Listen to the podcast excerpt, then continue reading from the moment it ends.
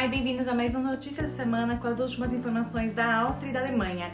Os principais temas de hoje são, sem dúvida, as muitas eleições e votações que a gente teve por aqui esse domingo, então vamos falar bastante sobre esses temas. Não esquece de dar seu like, curtir e compartilhar com quem pode se interessar aí pelas informações. Esse vídeo é publicado todos os domingos às 19 horas do horário de Berlim. Ele também vira um podcast e um texto você pode encontrar no site amandanaaustria.com.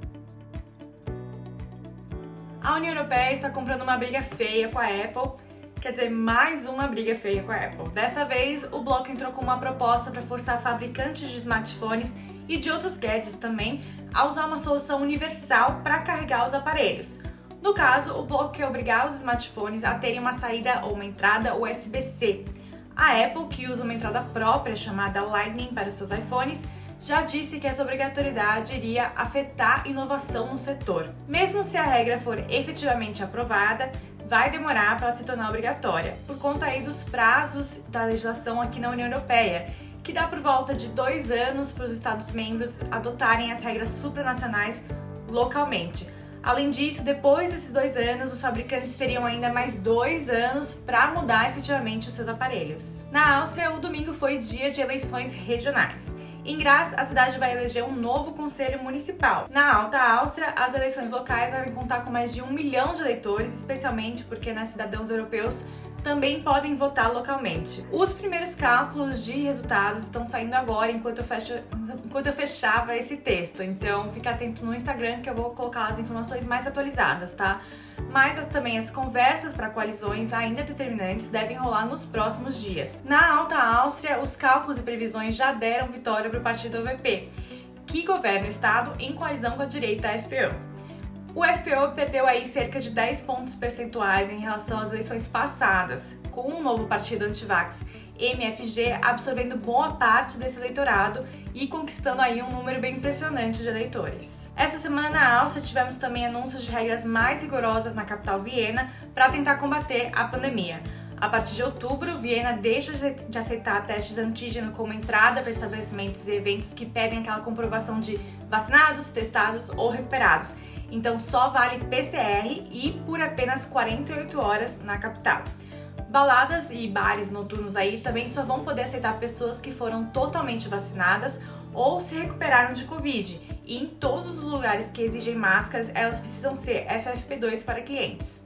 As regras mais detalhadas você encontra lá no Instagram, Amanda na Áustria. O governo federal também anunciou as regras para o inverno, que incluem aí a regra 3G, ou seja, que as pessoas apresentem prova de que foram vacinadas testadas ou se recuperaram de Covid.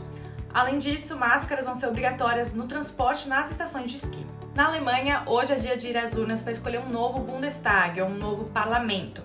Esses parlamentares depois vão escolher um novo chanceler, ou a nova chanceler, que vai substituir Angela Merkel depois de 16 anos. No Instagram tem todo um guia com vários posts sobre como funcionam as eleições na Alemanha. Mas, em linhas gerais, o principal é que hoje o eleitor escolheu seu partido favorito para o Bundestag, uma espécie aí de Câmara dos Deputados na Alemanha.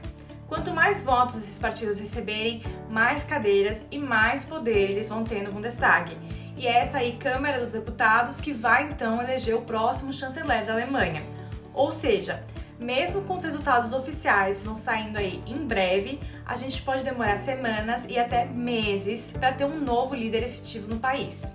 Enquanto isso, Angela Merkel continua. Por enquanto, as últimas pesquisas colocam o SPD como o partido com mais votos, o que significa que Olaf Scholz pode se tornar o próximo chanceler se ele conseguir fazer acordos aí com outros partidos do Bundestag para fechar uma maioria absoluta. Só que as pesquisas estão cada vez mais apertadas elas não refletem aí por vários motivos totalmente a realidade no país e o fato é que a gente ainda não sabe o que vai rolar, mesmo depois que os resultados oficiais saírem, justamente por causa dessas conversas em relação às coalizões possíveis, né? O candidato do partido da Angela Merkel, Armin Laschet, da CDU, já disse que cada voto conta.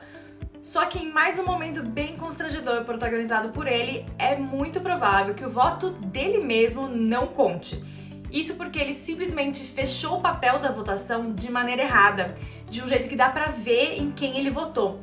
Quando isso acontece, e tem foto disso, quando isso acontece, o voto normalmente é anulado. Fica ligado então no Instagram, porque vamos ter então mais updates e informações sobre os resultados eleitorais e também sobre as negociações para eleger o tal do substituto ou substituta da Merkel. A partir das 18 horas na Alemanha, já temos as primeiras projeções com os resultados das pesquisas de boca de urna ao fecharem os locais de votação. Esse vídeo aqui é publicado às 19 horas, mas o texto fecha mais cedo, bem mais cedo. Então, para quem tá assistindo agora, eu já devo ter colocado alguns stories sobre essas projeções, tá? Pela vizinhança, eu falei que a gente teve muita votação hoje e a Suíça também aprovou o casamento gay em um referendo popular no país. Por conta aí do sistema de participação direta, diversas questões consideradas mais polêmicas podem ser contestadas pela população e levadas a referendo popular, o que foi exatamente o caso dessa questão do, dessa questão do casamento entre pessoas do mesmo sexo. Então, em uma votação histórica, os suíços referendaram direitos iguais para casamento. A questão, vale lembrar, não envolve, não envolve nada casamento no religioso, não envolve religião, mas sim direitos civis. Casais gays antes não tinham os mesmos direitos de casais heterossexuais em relação a benefícios sociais, questões de herança, adoção de crianças e acesso a tratamentos de fertilidade. Na Holanda, um caso também histórico. Um garoto de 12 anos conseguiu na justiça permissão para se vacinar contra a Covid-19 depois que seu pai não deu autorização. Na Holanda, crianças de 12 a 17 anos podem se vacinar, mas precisam do consentimento dos seus responsáveis legais. A mãe do menino deu consentimento, mas o pai, que dizia que as vacinas estavam em fase de testes e que colocavam em risco os órgãos reprodutores do filho, não deu esse consentimento. O casal é divorciado. O caso então foi parar na justiça e o juiz recusou os, argumentos paternos e aceitou o pedido do menino, que disse que queria se vacinar para poder visitar sua avó que tem câncer. A palavra da semana não podia ser outra, é Val diva, que significa escolha, alternativa, opção e eleição. É isso, gente. Muito obrigada por acompanhar. Qualquer dúvida é só colocar nos comentários, tá? E segue lá no Instagram porque essa semana vai ser cheia de coisa mesmo. Uma boa semana pra gente. Tchau!